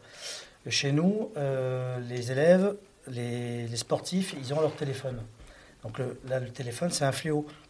Donc nous, on, doit alerter les dirigeants en expliquant euh, avec nos mots et avec la pédagogie euh, ce que l'on doit faire et ce qu'on doit aussi interdire et aussi on doit prévenir hein, les gestes de manière à ce qu'il n'y ait pas de, dérive, dérive. Donc nous, on appelle ça des, dérives. Hein. il vaut mieux protéger. voilà. Et pour les parents, c'est pareil. Pour les parents, c'est pareil. Euh, l'accessibilité aux vestiaires euh, et avec la téléphonie et tout le reste. Voilà, donc c'est plus dans ce genre-là. Et du coup, est-ce que vous faites, euh, par là je vous pose la question à toutes et tous, mais est-ce que vous faites appel aux associations de lutte contre les discriminations sexistes, sexuelles? Est-ce que vous faites appel au tissu associatif pour venir prévenir justement les jeunes au sein des fédérations, des associations, des ligues, etc. Écoutez, moi, je suis euh, dirigeante d'un petit club de football qui s'appelle la. Et il y a deux ans, avec une certaine catégorie de, mes licenciés, garçons et quelques filles que j'ai aussi, on a mis en place un tableau de bienséance pour justement euh, éviter certaines dérives et expliquer aux enfants d'un certain âge ce que l'on peut demander, ce que l'on peut faire, ce que un adulte peut faire et ne pas faire. Et on a mis aussi euh, sur ce tableau de bienséance qu'on a fait avec les enfants les numéros des associations en cas de problème et une petite permanence euh, une fois à peu près tous les mois euh, sur le point de vue juridique parce que que ça soit parents, que ça soit éducateurs, que ça soit enfants non licenciés, c'est pas facile tout le temps de, venir, même si on se connaît tous, sans parler, et d'avoir quelqu'un de neutre pour pouvoir parler de quelque chose qu'on n'oserait peut-être pas se dire entre nous. Bien sûr, c'est l'avantage des, des, structures extérieures qui viennent euh, à l'intérieur. Parfois, ça libère davantage euh, la parole. Du coup, moi, je peux vous dire que la Fédération française de basket a un partenariat avec Colosse au pied d'argile. Donc la règle, c'est que toute ligue régionale peut faire appel à eux. Euh, à ses représentants. Et si j'ai réagi tout à l'heure en vous disant il n'y a pas que les femmes, c'est parce que le fondateur de Colosse au pied d'argile, qui est un homme, euh, a été, lui, victime dans sa jeunesse et que c'est à partir de là qu'il a fondé cette association qui se développe partout. Donc on essaye de, faire appel à ces gens-là qui viennent parler aux jeunes, aux enfants. On l'a fait en partenariat, par exemple, avec l'UNSS, qui est venu, euh, qui, a, fait venir cet homme, qui est allé parler dans tous les collèges euh, où il a été accueilli, pour essayer d'expliquer simplement aux enfants qu'il y avait des choses qui n'étaient pas autorisées par les dirigeants, même euh, si c'était le coach, même si c'était le papa du voisin euh, euh, qui le ramenait tous les, tous les soirs après l'entraînement, que, pour essayer de sensibiliser et aller vers tout ça. Et pour aller plus loin, il y a, y a une, des, commissions qui ont été créées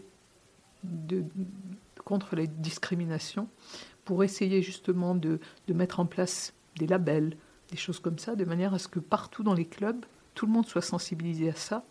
Et si j'y pense, c'est parce qu'il y a une affiche qui a été envoyée partout à propos des parents. Un supporter insupportable. Euh, ou euh, parents, euh, on est petit, laissez-nous jouer, laissez-nous nous amuser, le sport, ça n'est rien d'autre. Pour essayer de sensibiliser, justement, parce que je pense que vous êtes tous allés parfois dans des stades ou dans des gymnases et qu'on les entend. Les parents dans les tribunes qui ont tous euh, comme enfants euh, Mbappé ou, ou, Tony Parker.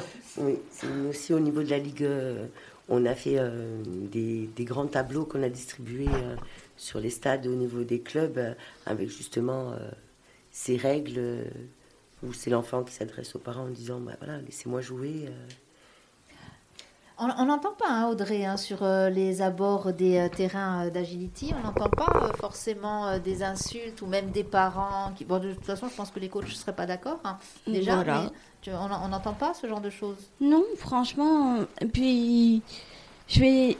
Bon, je vais parler encore une fois ici en Corse on entend à chaque fois, enfin, on est vachement solidaire, surtout en agility.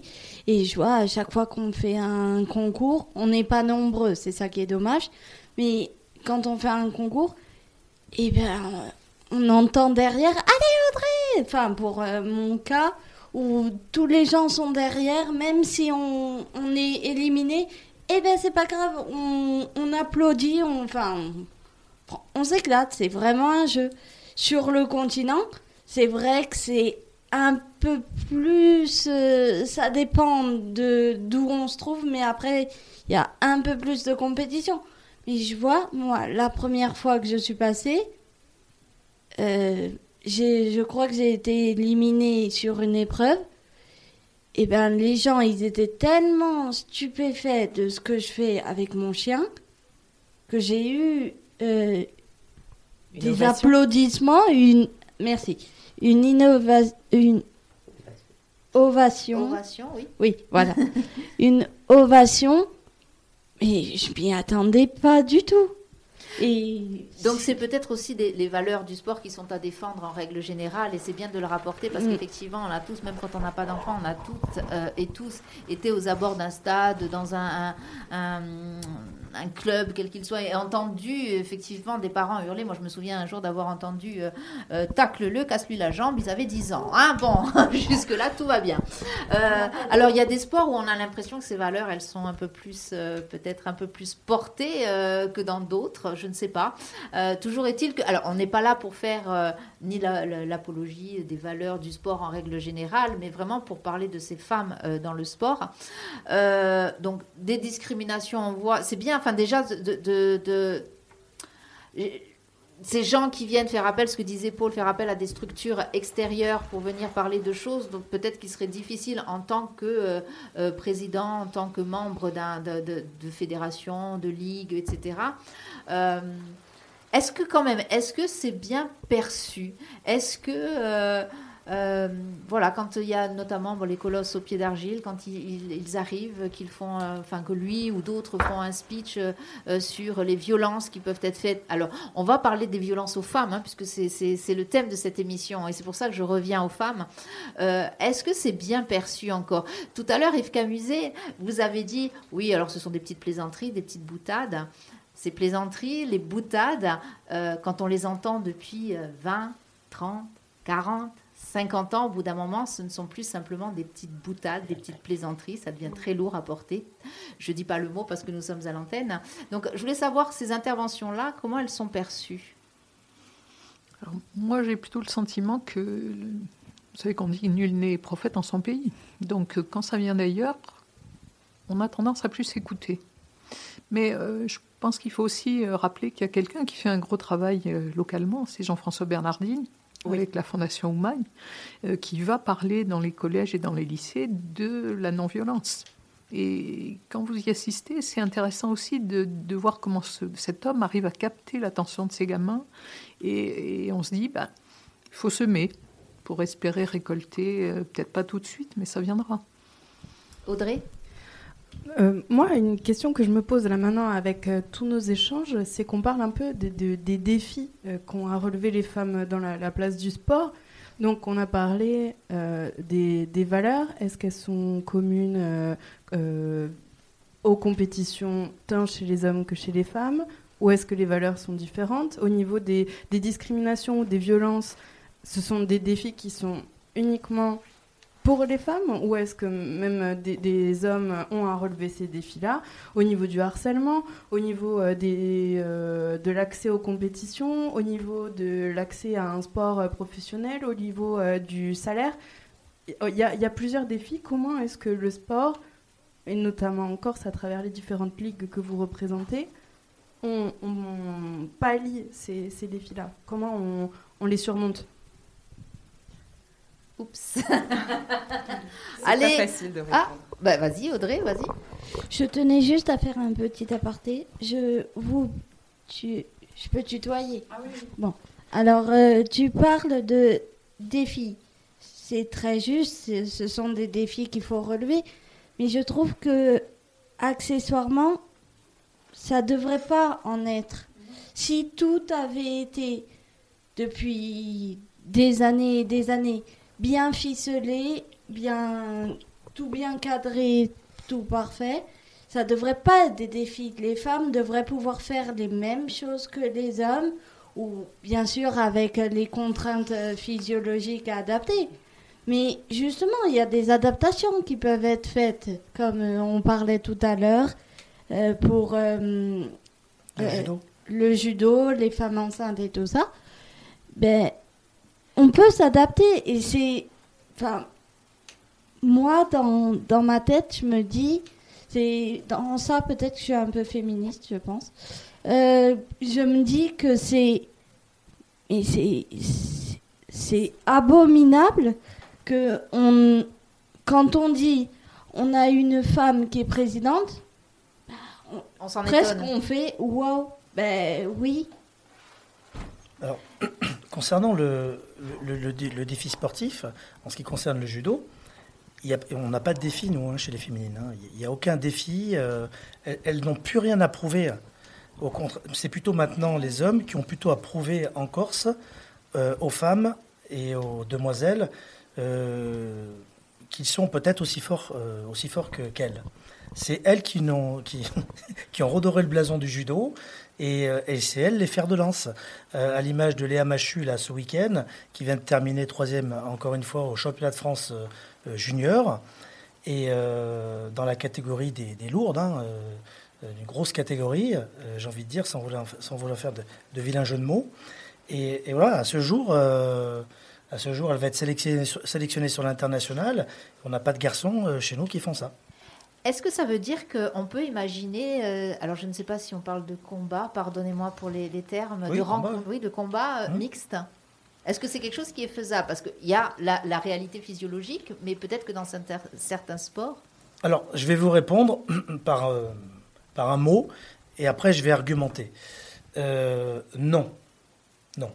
Par contre, si je vais à la guerre et qu'on me laisse choisir 200 euh, euh, personnes, je ne prends pas 200 hommes. Je prends 100 femmes et 100 hommes. Vous savez pourquoi?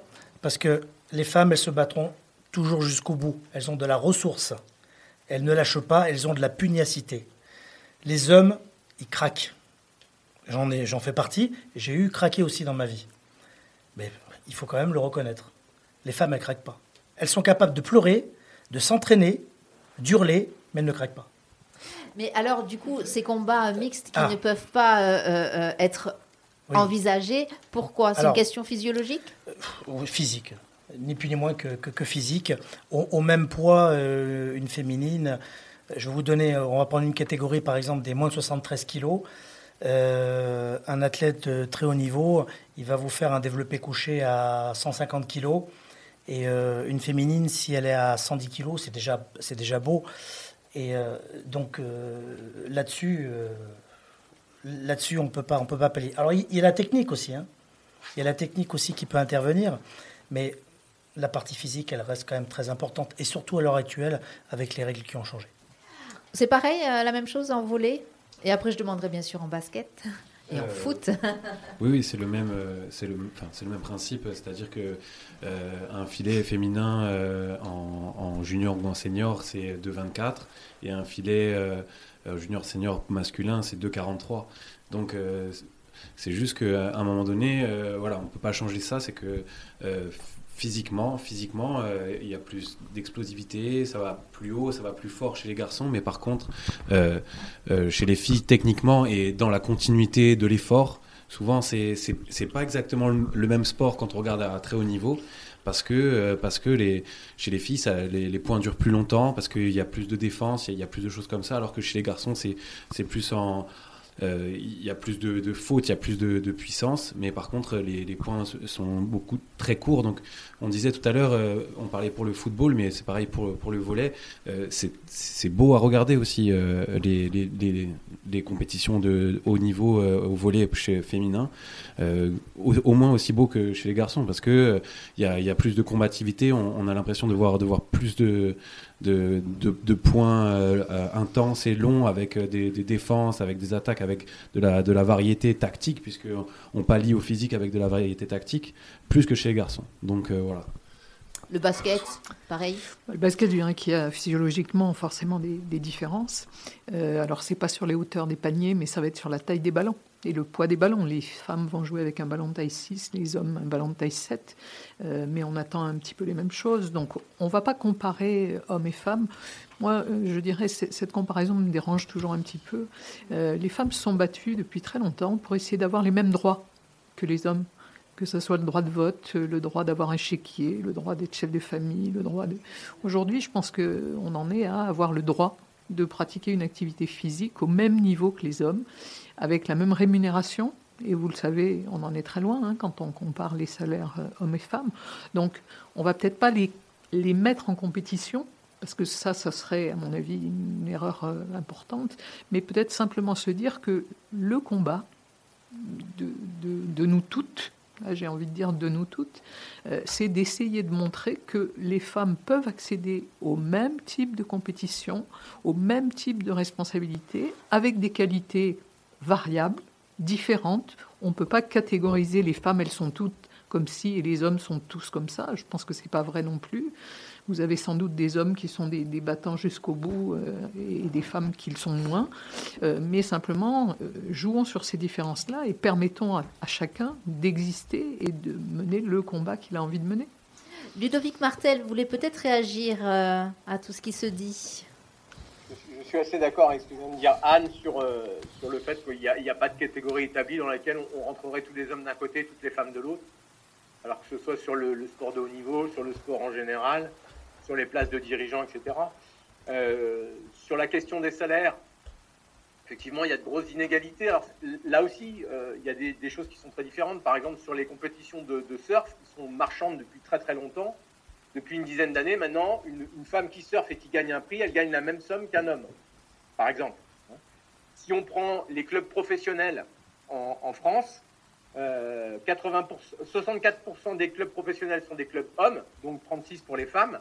Et quand je regarde ce que versent les collectivités locales, c'est une étude qui a été faite par l'Association des régions de France il y a 4-5 ans, les 64% de clubs pro-hommes touchent 80% de la somme. Voilà. Et là, on, pourrait réguler parce que c'est des décisions qui sont des, décisions exclusivement publiques. Il n'y a pas d'économie au sens de ce qu'il y a par exemple dans le surf, où les sommes, elles sont portées notamment par les grosses structures de, de sporteurs, etc. Donc il y, a, des efforts à faire, y compris du côté des pouvoirs publics, pour améliorer les choses. C'est même pouvoir public qui demande à des acteurs privés de bien se comporter. Ludo, je, rajoute, tu as totalement raison. Et y a, moi, je trouve une comparaison qui est intéressante, c'est Roland Garros. 2 millions d'euros pour le vainqueur masculin et 2 millions d'euros pour le vainqueur féminin. C'est assez étonnant. Et c'est suffisamment rare pour euh, être remarquable. C'est récent, ça. Ça date de 2016. C'est très récent. Ça, s'est fait là. Le, le, surf, c'est les premiers à l'avoir fait et Roland Garros a suivi derrière. Hmm. On a l'impression qu'il faut en fait euh, lancer, euh, lancer j'ai envie de dire, la balle pour que d'autres suivent. moi, je suis pas sûr que ce soit qu'il n'y ait, qu'une volonté publique aussi. Hein, euh, pour, reprendre ce que disait M. Martel, je crois que l'État là-dedans pourrait donner son mot, mais pour autant, il s'en sortirait pas. Euh, on sent bien que ce qui, mène les salaires et le, haut niveau, en l'occurrence, euh, c'est les privés. C'est les privés, c'est les, médias. Et c'est tout ce qui va avec. Et d'ailleurs, c'est comme ça depuis très longtemps. Et, ça restera comme ça. Si demain, euh, pour moi, un sport féminin dans l'avenir peut, peut, passer au-dessus d'un sport masculin en termes de salaire. Et ça arrivera certainement peut-être. Mais est-ce que ce sera bien aussi Je ne suis pas sûr. Voilà, donc pour qu'il y ait une équité, il faudrait qu'il y ait une équité. Mais pour qu'il y ait équité, il faut qu'il y ait visibilité. Et actuellement, le sport féminin, comme on le disait tout à l'heure, n'est pas encore suffisamment visible comme d'autres sports euh, individuels. C'est ce qu'on disait euh, en tout début d'émission. Hein. on parlait de cette visibilité, euh, notamment de vos sports, et en principe pour, euh, le, coup euh, pour cette journée, euh, la visibilité du sport au féminin. Donc toujours pareil. Alors vous disiez les médias, les médias généralement ce qu'ils font, mais alors ça peut inverser, le média peut inverser les données aussi, c'est que ben, généralement, surtout maintenant, le média va là où le public lui demande d'aller. donc c'est qu'à un moment donné, on s'est posé la question, je pense, on s'est posé la question, mais est-ce que le sport féminin va intéresser le public? Je suis pas sûr que les médias, euh, je ne veux pas être contradictoire, hein, mais... Si, si, allez-y, au contraire, on aime bien ça sur Frequenza Je ne suis pas sûr que les médias aillent dans le sens du public. Je pense que le média, il est suffisamment grand et stratège pour comprendre euh, ce qu'il doit imposer au public. D'accord? On a, Moi, tous les jours, je, je, me documente sur les chaînes, je vais sur LinkedIn, je regarde ce qui se passe, et ce sont, ce sont les, les, les influenceurs des, des temps, euh, des, des nouveaux temps, on est bien d'accord? Et non, il faudrait que justement ces médias, des fois, on puisse euh, parler dans les autres sphères et, leur expliquer certaines choses pour qu'ils puissent développer même un concept et qu'ils puissent, que ça puisse directement aller sur, sur quelque chose, sur, des nouveautés. Sur des nouveautés. Mais euh, je crois qu'ils sont pas prêts. Hein. la, simplicité des choses, c'est de se dire, voilà, on vend du football masculin ben, ça match, c'est comme ça. Euh, on met un peu du féminin, finalement, euh, ça commence à bien marcher, on va y aller. Mais auparavant, ils ne le faisaient pas parce qu'ils se suffisaient à eux-mêmes euh, avec le, le, football masculin. Voilà. Audrey Royer. Est-ce qu'il faudrait des, des, lobbies pour arriver en fait à, valoriser certaines choses dans le sport, à, promouvoir des sports, à promouvoir des équipes? Moi, je, je, voudrais répondre simplement à ça en vous disant, il y a une loi de 2020, une loi de 2022 qui impose et qui imposera la parité absolue au niveau des dirigeants de toutes les fédérations, ligues, comités, clubs, à tous les niveaux. D'accord? Donc c'est pour 2028. Il y a des fédérations qui ont fait le choix de commencer avant. D'accord? Ce que ça veut dire, c'est que le jour où vous aurez, et c'est ce sera la règle, un président, une présidente, un trésorier, une trésorière, etc., etc. C'est une parité totale. Les discussions qui vont se faire avec les médias ou avec les sponsors, elles vont peut-être pas avoir la même coloration. Et ça peut peut-être, en tout cas moi j'ai cet espoir-là, ça peut peut-être modifier un tout petit peu la manière de montrer, médiatiser, euh, etc. Si je peux me permettre, on espère juste que cette parité, hein, cette parité dont on a malheureusement besoin, et nous en parlions aussi euh, ce matin, je dis bien malheureusement besoin, on espère que cette euh, parité ne se fasse pas non plus au détriment des capacités. Euh, ça, c'est très important. Enfin, pour moi, c'est très important. Si un homme a plus de capacités qu'une femme, eh bien, je pense que peu importe la parité. Hein, je parle vraiment en termes de capacité. Maintenant, nous sommes dans un, malheureusement encore dans, dans des besoins d'avancer, des besoins de, revendiquer ces parités pour arriver à en avoir. Euh, Paul, je crois que tu voulais réagir à ce que disait euh, Oui, parce que en fait, euh, ce matin, on, parlait donc euh, de, pareil de l'égalité femmes-hommes, et on disait euh, que euh, aucun pays au monde, depuis la nuit des temps, n'est arrivé à proposer euh, une parfaite égalité femmes-hommes. Et ce dont vous parlez de, comment ça va se passer dans quelques années par rapport à l'État, au gouvernement, donc ils vont donner l'exemple. il faut savoir qu'il y a un seul pays au monde qui le pratique d'ores et déjà, c'est la Bolivie. Alors, chose complètement euh, paradoxale quand on connaît un petit peu la politique euh, bolivienne. Mais en tout cas, euh, c'est le premier pays au monde, en tout cas, à avoir lancé cette parfaite égalité au niveau déjà gouvernemental, étatique, etc. Donc, euh, si les prochains sont les Français, alors. Euh, alors, moi, je voudrais juste rajouter un petit quelque chose par rapport à ça, parce que je, partage un peu votre inquiétude. Euh, dire qu'il faut mettre un homme et une femme parce qu'il faut un homme et une femme, ça serait peut-être contre-productif. Mais je crois que le vrai combat, il est de montrer aux femmes qu'elles peuvent faire et qu'elles peuvent occuper ces postes-là. Et je crois qu'aujourd'hui, euh, c'est pour ça que dans les différentes fédérations, il y, a des, commissions qui essayent de se lancer euh, et qui essayent de valoriser les femmes sur tous les terrains, de mettre en avant les femmes dirigeantes. Ça se fait dans le foot, ça se fait au hand, ça se fait dans le volet. Il y a vraiment une envie de dire aux femmes, mais allez-y, vous pouvez le faire. Jusqu'à aujourd'hui, elles ne faisaient pas, à mon avis, parce qu'elles n'osaient pas. Je trouve que vous avez totalement raison. Euh, je pense que le fait de mettre, de dire à chaque fois, il faut la parité, c'est-à-dire 50% femmes, 50% hommes, c'est peut-être pas une bonne chose parce qu'il y a peut-être des femmes qui n'ont pas envie d'y aller. Donc, euh, ne pas obliger la parité totale. Juste essayer de faire comprendre, et ça compte pour les mentalités et tout ça, de faire comprendre aux femmes qu'elles peuvent y aller, qu'elles ont le droit, qu'elles doivent avoir les mêmes chances que les hommes d'aller, je vais dire une bêtise, d'être dans une équipe où normalement, pour monter un peu plus haut, on devrait dire la femme devrait avoir les mêmes chances et sans discrimination ni rien d'être présidente de la République. Ah bah, c'est pas une discrimination, hein. pas du tout, au contraire. Mais, mais, effectivement, ça rejoint euh, ce que vous disiez, euh, Chan, c'est que les femmes doivent comprendre qu'elles peuvent, et je vais pas dire les femmes, les petites filles doivent comprendre et entendre qu'elles peuvent, voilà, parce que c'est à la base, hein, et le sport c'est pareil, c'est à la base. Mais nous, on est en plein dedans au niveau de cette parité, puisqu'on fait des, au niveau de la fédé des ligues des ateliers, euh, des regroupements au niveau de, de. Là, euh, il y a une quinzaine de jours, on était en Ligue Méditerranée justement pour euh, s'avancer un petit peu sur cette parité. Et moi, je, je suis tout à fait d'accord avec vous que une femme, il faut qu'elle ait les capacités voilà, on va pas mettre une femme à la place d'un homme juste parce qu'il faut 50% de femmes. Mais là, nous, ce qu'on essaye de mettre en place, c'est justement de cibler ces femmes et de leur dire ben, qu'elles sont capables de le faire.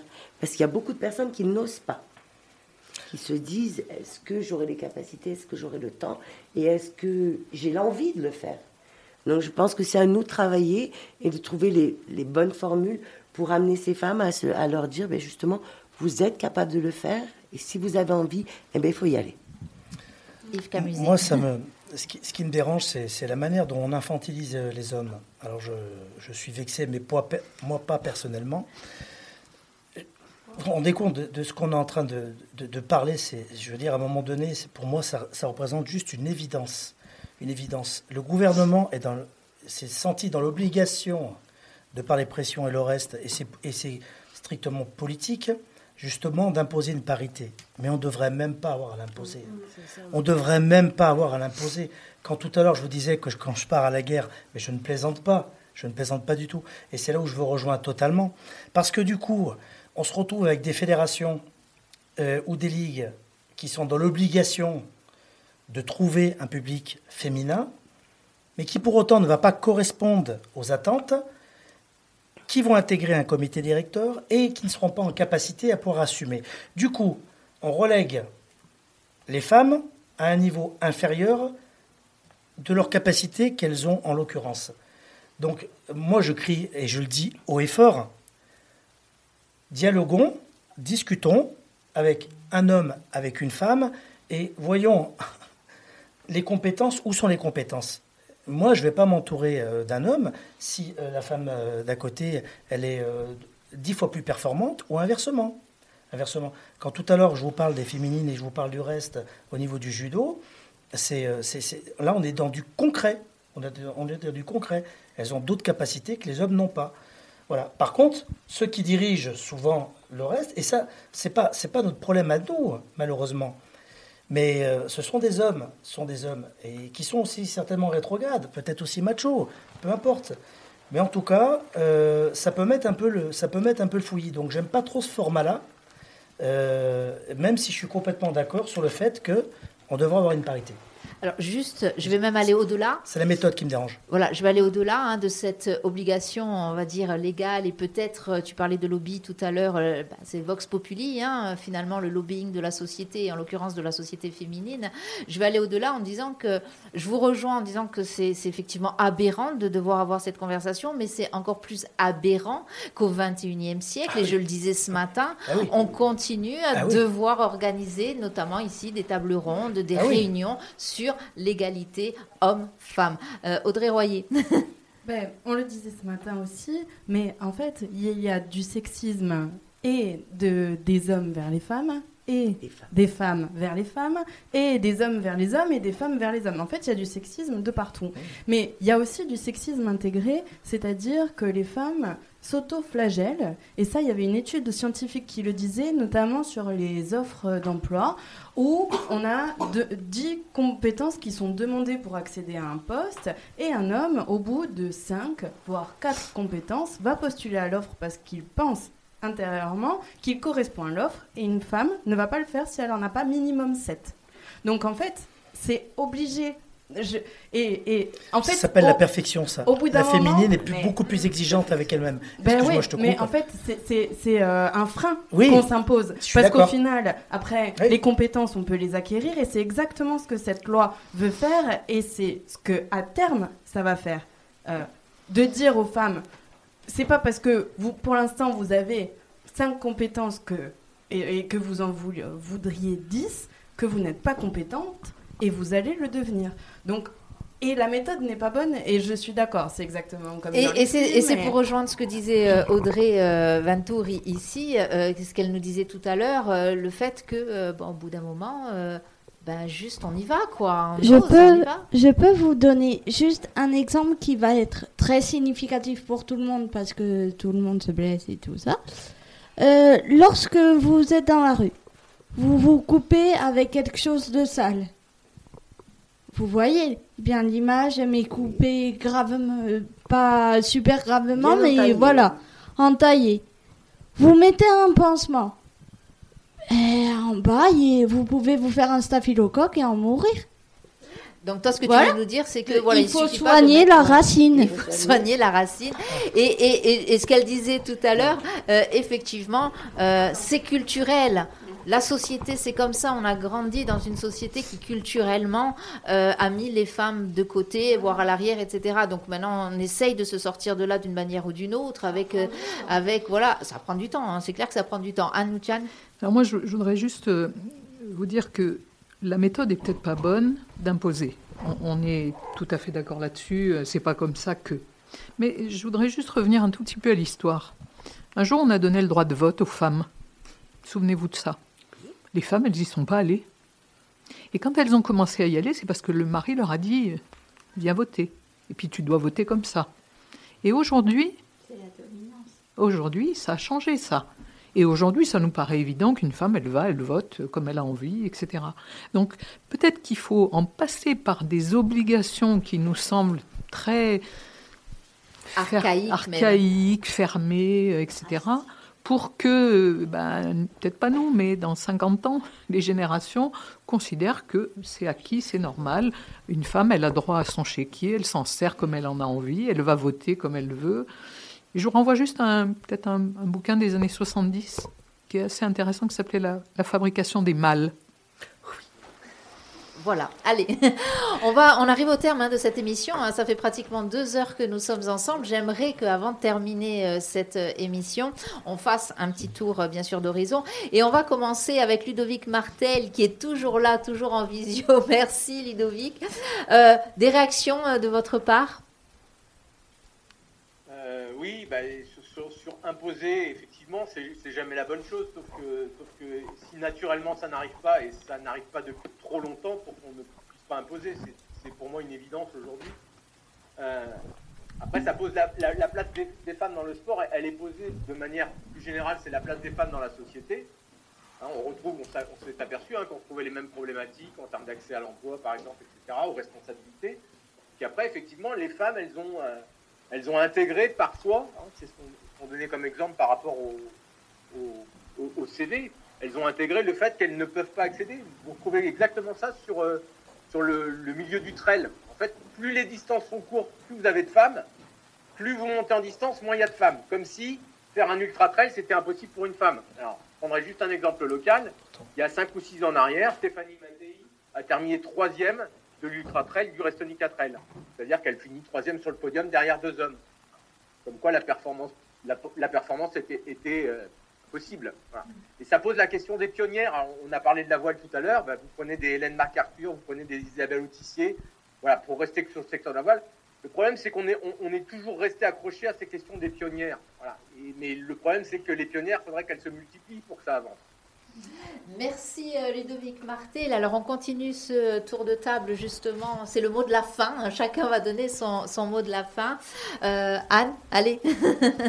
Écoutez, moi je vais faire un vœu pieux. C'est qu'un jour il n'y ait plus besoin de ces contraintes pour que euh, hommes et femmes, en fonction de leurs compétences, de leurs envies, parce qu'il ne faut pas oublier aussi que l'envie c'est important pour occuper des postes de responsables associatifs. Euh, on est militant, on est bénévole, hein, euh, on ne gagne pas notre vie avec ça. Donc ça demande de sacrifier une partie de sa vie personnelle, privée, du temps avec euh, des enfants, avec d'autres hobbies peut-être.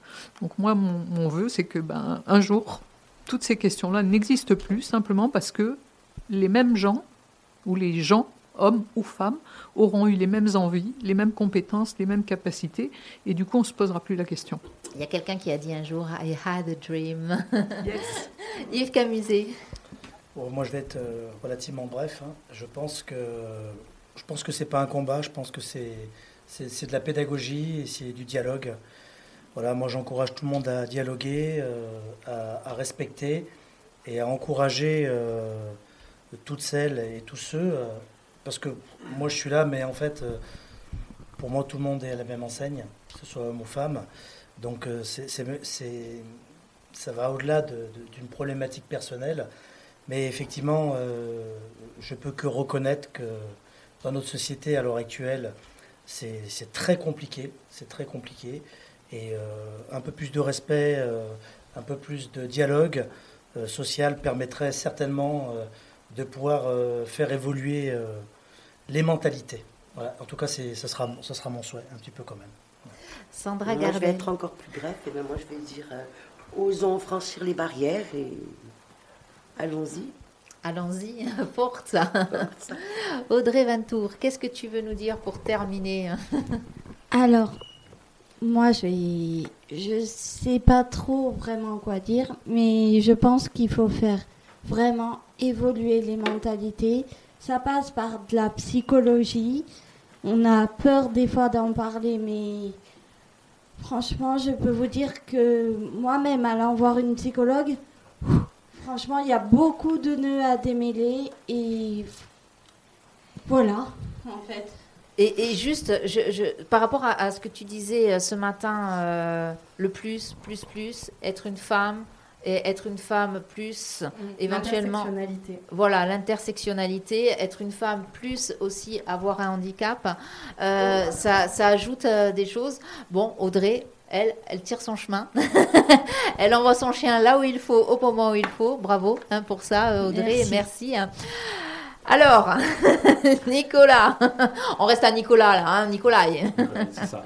Euh, non, c'était vraiment très intéressant de discuter avec tout le monde, d'avoir les avis euh, de tout le monde, de, générations différentes en plus.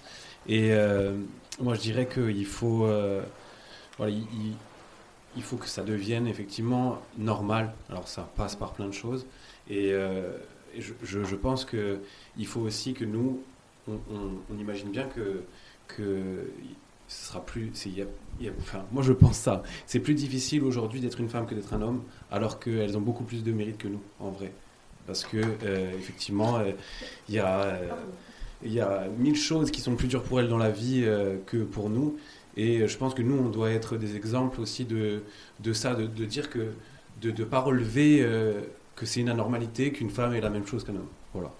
Et n'oublions pas que cette table ronde, comme je l'ai dit ce matin, est organisée ici dans les studios d'une radio associative euh, qui existe grâce à une femme, en l'occurrence Dominique Chabrine, qui est à la réalisation technique depuis ce matin. Elle n'en peut plus parce qu'elle supporte pas qu'on la cite.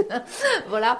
Euh, mais ce que je voulais dire surtout, euh, c'est que on parle donc de, de, de région, de la Corse on parle au niveau national, mais n'oublions pas le reste du monde, parce qu'il y a la Corse et le monde, hein. mais il y a encore des pays où les droits des femmes sont bafoués et on ne peut qu'imaginer les droits des femmes en matière de sport dans ces pays-là. Euh, il y a des choses qui sont juste aberrantes, juste inimaginables et pourtant au XXIe siècle qui existent encore. Euh, Audrey, Audrey, tu as peut-être quelque chose à ajouter, sûrement même. Euh, non, mais je pour l'introduction, je, voulais euh, préciser quelque chose et je ne l'ai pas fait parce que je, me suis dit que ça allait euh, se passer comme ça devait se passer. Et au final, je, me suis rendu compte qu'on l'a fait. Donc en fait, c'était l'importance du langage, comme on le dit depuis ce matin. J'allais dire que je voudrais qu'on précise à chaque fois sport féminin et sport masculin, et on l'a fait tout au long de ces deux heures.